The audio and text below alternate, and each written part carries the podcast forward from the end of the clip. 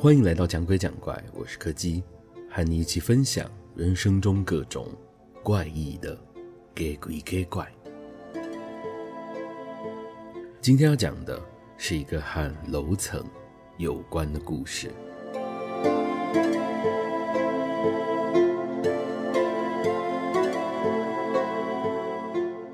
那是我还在上一份工作，担任饭店柜台人员的时候所遇到的事。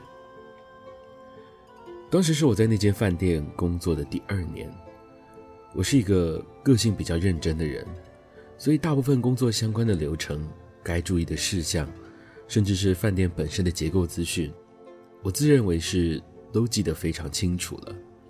所以当我在储藏室里面发现那句老电话的时候，心里的疑惑也特别的强烈。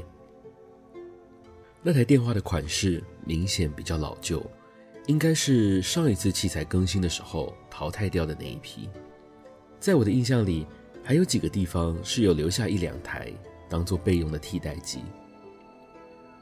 但是让我特别在意的地方是，那台电话的按钮键盘上贴着一张用红笔写下来的注意事项。一，不管什么情况，七零一号的房间都没有住人，也不要回应他的要求。二，不管七零二号怎么抱怨，都不要派人去检查那间房间的通风管道。三，不用理会七零三号房对于房门猫眼的投诉，那是故意装反的。类似这样的注意事项，就这样非常详尽的写了满满一整张纸。只可惜后面的部分已经被水浸染到字迹都晕开了，根本就没有办法辨认上面到底写了什么。出于好奇跟疑惑，我趁着休息轮班的时候，带着这台电话去找了这间饭店里资历最深的房务阿姨，向她打听关于这张注意事项的事。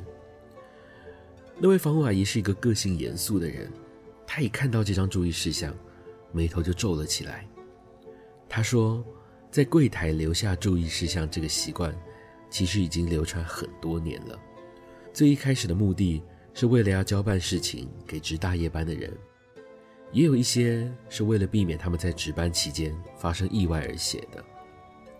但是因为后来发生了一些情况，让整件事情朝着奇怪的方向发展去了。如果要追溯回最源头的事件，那应该要从七楼。七零一号房的房客在房间内上吊自杀开始说起。那位客人说实在并没有什么特别之处，对待柜台人员也很有礼貌，看起来就像是普通出差的上班族而已。但是就在他入住之后的第四天，当房务人员进去打扫的时候，竟然发现他已经在厕所里上吊身亡。从那天开始。每次只要一到深夜的一点半，柜台就会接到一通自称来自七零一号房的房客，用非常有礼貌的态度，请饭店人员帮他送一根麻绳过去。虽然所有的员工对于这样的事情都觉得很不舒服，但毕竟就只是打电话而已，不做任何回应，直接挂断就好。但是就在某一天，不知道是新进员工在开玩笑，还是真的不信邪，有人居然在半夜一点的时候跑去敲了七零一号的房门，而那名敲门的员工在三天后就从饭店的楼顶跳楼自杀了。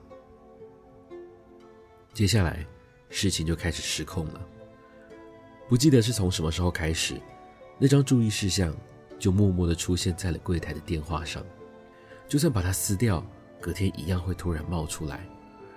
而且每隔一到两个礼拜，上面的事项就会莫名的增加，而与此同时，柜台接到的奇怪投诉也越来越多，内容还几乎都跟注意事项标注的一模一样。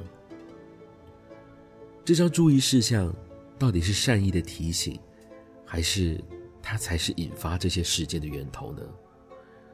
一直到最后都没有人搞清楚这件事情。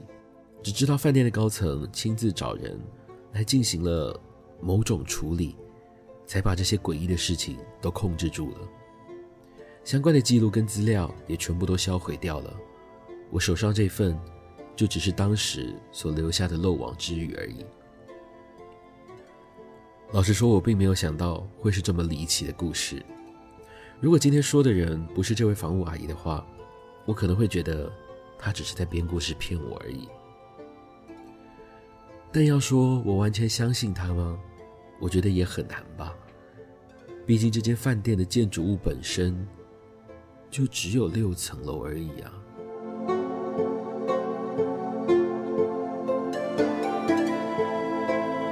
今天的故事就到这里告一个段落了。如果喜欢我们的节目，别忘了收听每周四的更新。我是柯基，我们下次见。